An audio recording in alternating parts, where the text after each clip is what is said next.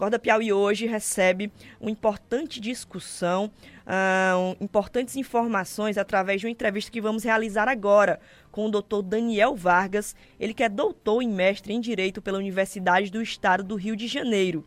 A origem do voto popular no Brasil, a participação feminina na política, a justiça eleitoral no mundo e a preparação das eleições, além dos efeitos da revolução tecnológica nesses processos eleitorais. Esses são alguns dos assuntos abordados no livro Eleições Brasileiras, de autoria do juiz Daniel Viana Vargas e do ministro do Superior Tribunal de Justiça, Luiz Felipe Salomão. Com o doutor Daniel Vargas, nós vamos conversar agora a ele. Eu dou meu bom dia. Agradeço sua participação aqui no Acorda Piauí nesta manhã de quinta-feira, doutor Daniel.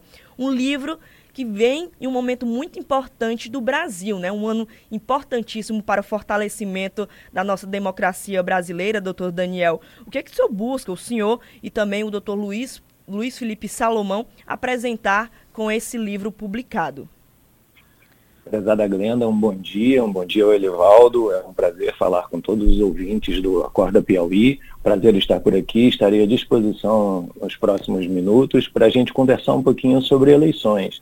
Ah, o livro tenta trazer de uma forma bastante acessível, bastante leve, é, o livro não é um livro técnico, não é um livro voltado aos operadores do direito, é um livro voltado a todos, a todos os públicos, para que a gente mostre qual o caminho que o Brasil seguiu desde a chegada dos portugueses, desde as nossas primeiras eleições aqui em 1532, na capitania de São Vicente, atual São Paulo, até o momento que a gente vive hoje das nossas eleições, que com 150 milhões de eleitores. A gente tenta eh, trazer toda essa evolução, tudo aquilo que foi, o caminho que foi trilhado pelo Brasil para chegar até essa história de sucesso que a gente tem nos 70 anos da justiça eleitoral no Brasil, com as eleições sendo realizadas da forma como elas são atualmente. Interessante, doutor Daniel, bom dia, Elivaldo aqui. É, o senhor faz esse registro dos 70 anos da Justiça Eleitoral, que ela foi instalada exatamente no governo de feição antidemocrática, ainda do Getúlio Vargas, inclusive com acesso ao voto de segmentos importantes como a mulher. Como é que o senhor vê essa evolução? O senhor acha que a nossa democracia tem a ver é, com essa história recente de uma eleição, de, de do, do voto mais consistente, mais aberto, mais seguro? É, essa é uma história muito, muito interessante. A gente estava tava escutando o programa de vocês, a gente escutou agora há pouco aí mais uma notícia triste de violência contra a mulher, e o livro trata da questão da participação política da mulher, não só a participação eleitoral. A gente vê a importância da mulher, Aristóteles já dizia lá da participação política, que ela tanto se faz pela forma da ética, e isso no dia a dia, quanto também na política propriamente dita. Essa participação feminina que ela se dá na, na, na sociedade como um todo é o que nos trouxe até a, ao momento que a gente tem de evolução, senão talvez não estivéssemos nem aqui.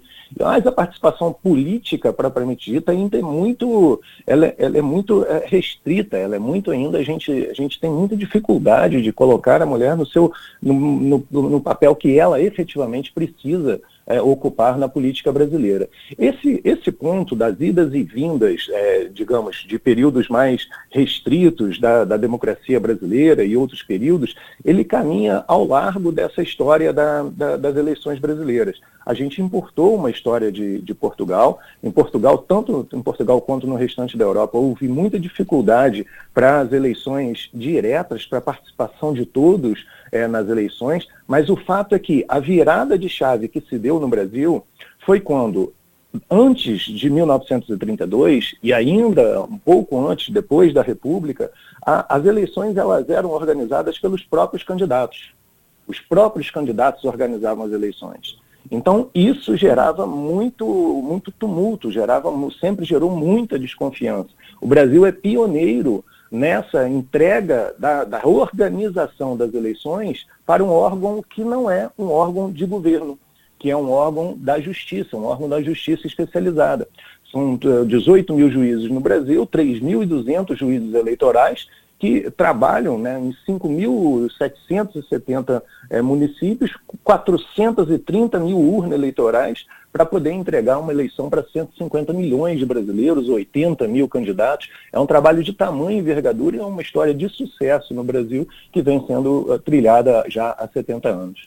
É um processo realmente muito robusto, né, doutor Daniel Vargas? O senhor falou agora em desconfiança, né? Uma época em que o processo eleitoral, por conta né, da forma como era, era trabalhado no Brasil, era alvo dessa desconfiança maior. Mas agora gente, em 2022, doutor Daniel, principalmente por conta do, da forma como a gente vota, né, através de urna eletrônica, essa desconfiança volta, sim, a uma parcela grande do eleitorado brasileiro, como se o nosso processo eleitoral, nossa forma de votar, não fosse segura. Sobre esse cenário, sobre esse plano, doutor Daniel, qual sua visão a respeito do assunto e desse questionamento a respeito da segurança das urnas eletrônicas no país? O, questionamento ele é político e o discurso político é livre. O que a Justiça Eleitoral precisa é combater a desinformação. A gente verifica, a gente consegue ver hoje nos noticiários é o que vem acontecendo nos Estados Unidos, uma investigação sobre o que aconteceu nas últimas eleições lá. E toda a contestação em relação às eleições, das últimas eleições presidenciais americanas, se deu em relação ao sistema de votação, que não é eletrônico, que é um sistema em papel.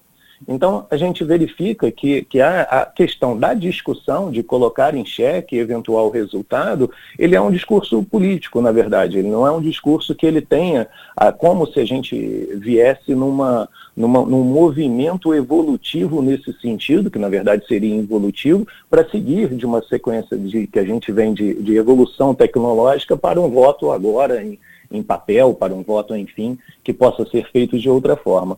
As urnas eletrônicas ela têm uma história no Brasil desde 1996. Um grupo de especialistas foi montado em 57 cidades brasileiras naquele ano.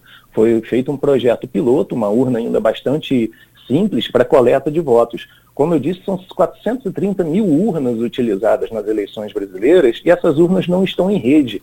Então, para que a gente começasse esse enredo de algum tipo de conspiração, haveria necessidade de envolver os 3.200 juízes eleitorais, os 15 mil é, funcionários da Justiça Eleitoral e que essas 430 mil urnas, o resultado de cada uma delas, fosse depois é, é, modificado individualmente, porque as urnas não são interligadas, elas não são em rede.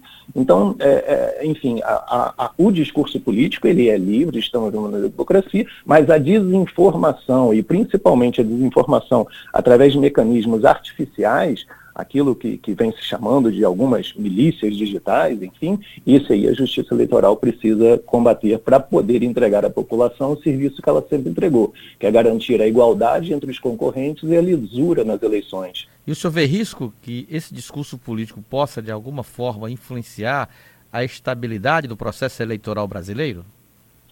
Pela parte da justiça eleitoral, não vejo qualquer risco. É, é, acompanhei o ministro Luiz Felipe Salomão durante dois anos no Tribunal Superior Eleitoral e quando a gente tem o, o conhecimento interno, eu tenho 20 anos de magistratura, sempre participando de eleições, fui juiz da propaganda eleitoral na internet, no, no Rio de Janeiro.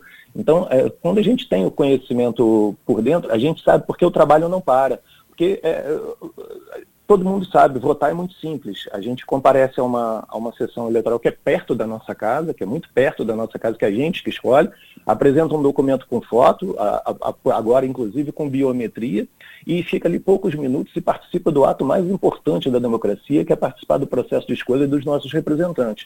Mas o que ninguém sabe é que o tamanho, que, essa, que esse trabalho não para um dia todos os funcionários da Justiça Eleitoral, todos os juízes eleitoral trabalham todos os dias para poder entregar um, um, trabalho dessa envergadura no dia das eleições.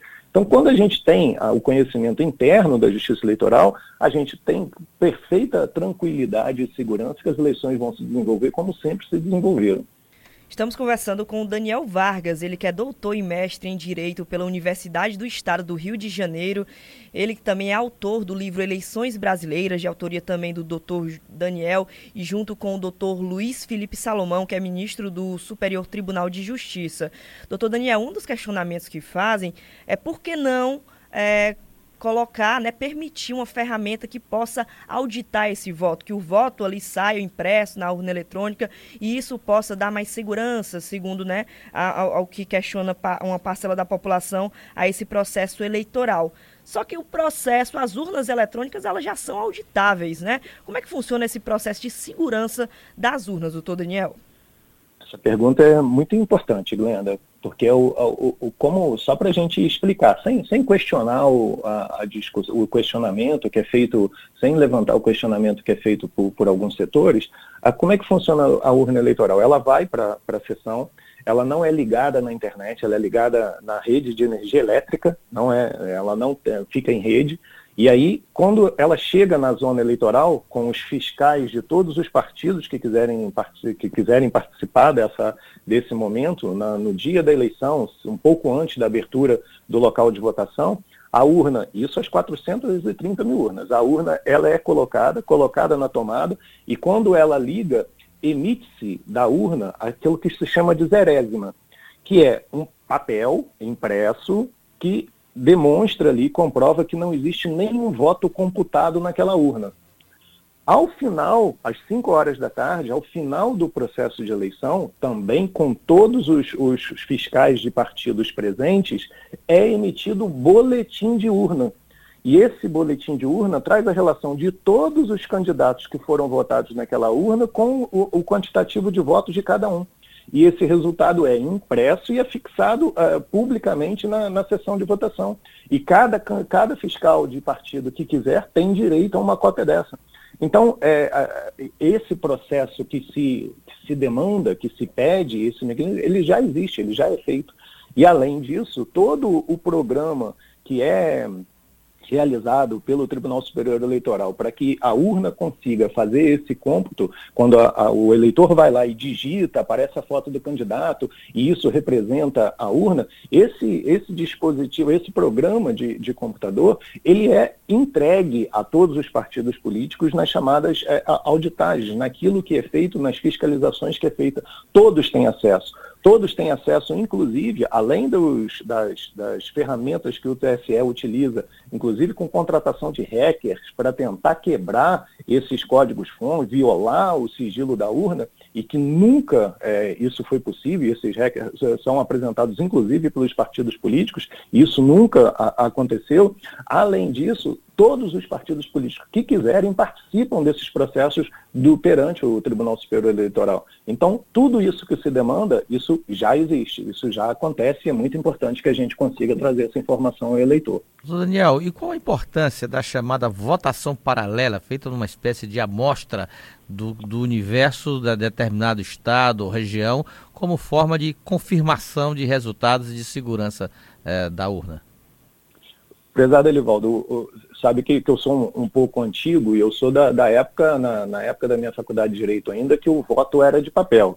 E aí isso é importante a gente, a gente conversar com, com o eleitor, com, com uh, essa audiência qualificada que, que vocês têm, que como é que isso se dava? A, a, o eleitor ia, a gente tem uma população muito jovem hoje que não se lembra disso, o eleitor ia até a, a sessão eleitoral e tinha uma urna de papel na qual ele escrevia. A gente tem a dificuldade aí de, de, de muita gente não conseguir ler e escrever bem.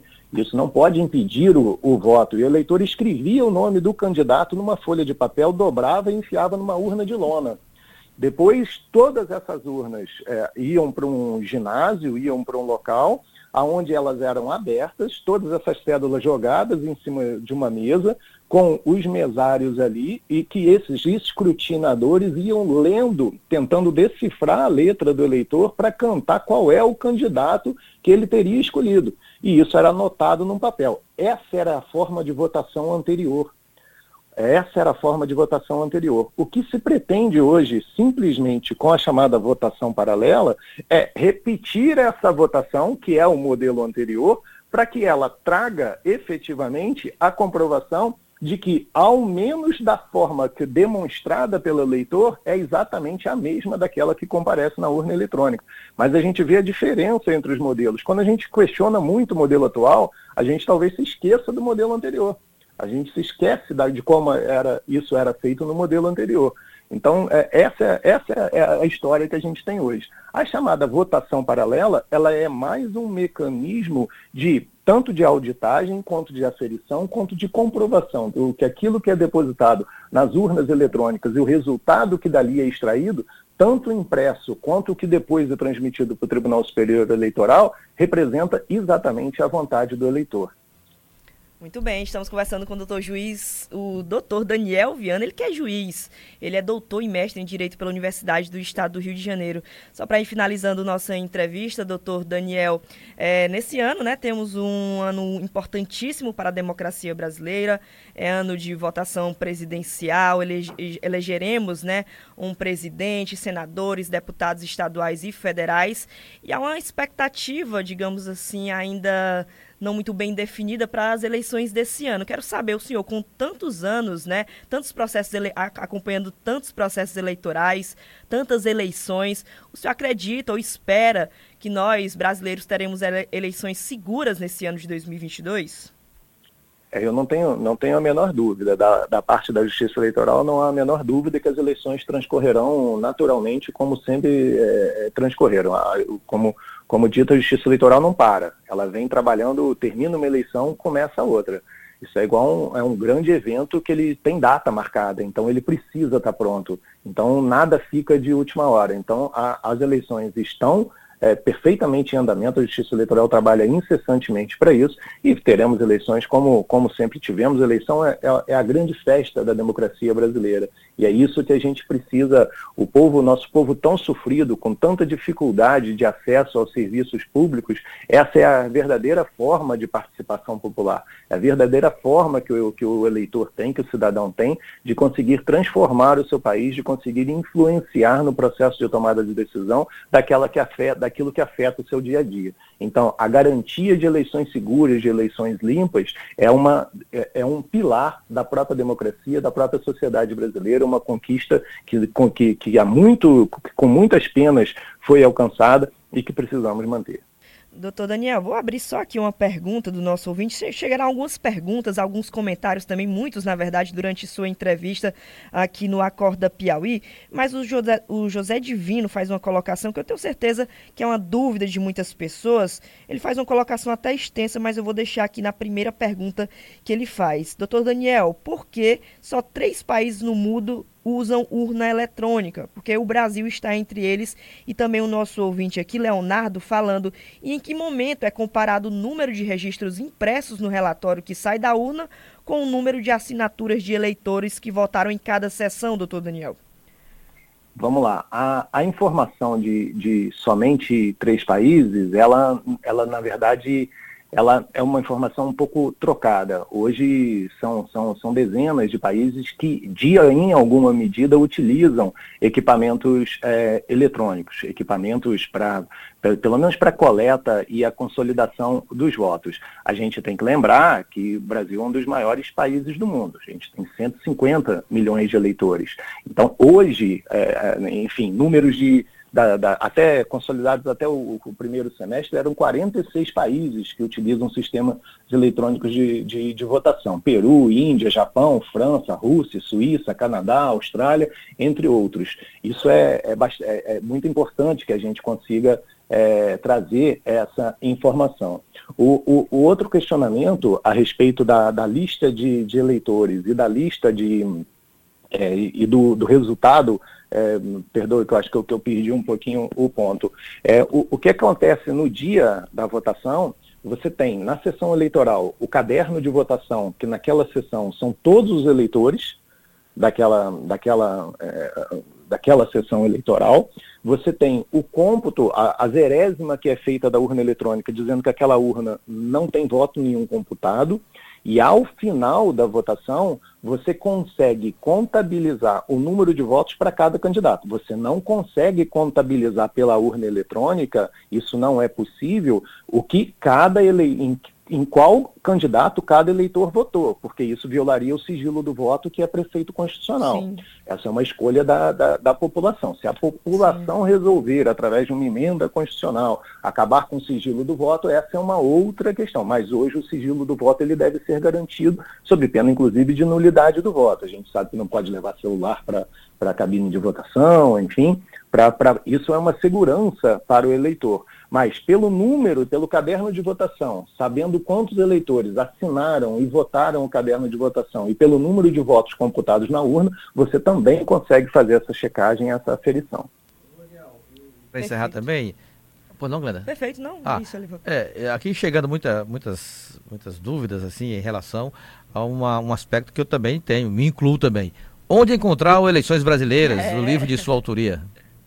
O livro, agradeço muito, Elivaldo. O livro saiu pela, pela Almedina. O livro é um livro, é um livro pequeno, um livro muito fácil. Mais uma vez, o livro, embora tanto eu quanto o ministro eh, sejamos da parte técnica, o livro é um livro de- acessível, é um livro que, que foi uma pesquisa muito eh, interessante de ser feita para a gente verificar como isso chegou até aqui no Brasil, o papel da imprensa importantíssimo, ainda na época do, do Império, para a tentativa de, de inserção das eleições diretas. Isso é, é- é muito interessante da gente verificar e analisar. O livro saiu pela Almedina, no site da, da editora Almedina, eh, consegue, consegue encontrar o livro. Agradeço. Maravilha. Doutor Daniel Vargas, doutor e mestre em Direito pela Universidade do Estado do Rio de Janeiro, muito obrigada pela participação no Acorda Piauí nesta manhã de quinta-feira. Nos honra muito sua participação, seus esclarecimentos. E é isso, a esperança realmente que esse ano é um ano fundamental para o brasileiro e vai acontecer com segurança, com tranquilidade. É isso que todo brasileiro espera. Muito obrigado, doutor Daniel. Obrigado, Glenda. Obrigado, Elivaldo. A todos os ouvintes da Corda Piauí, um grande abraço.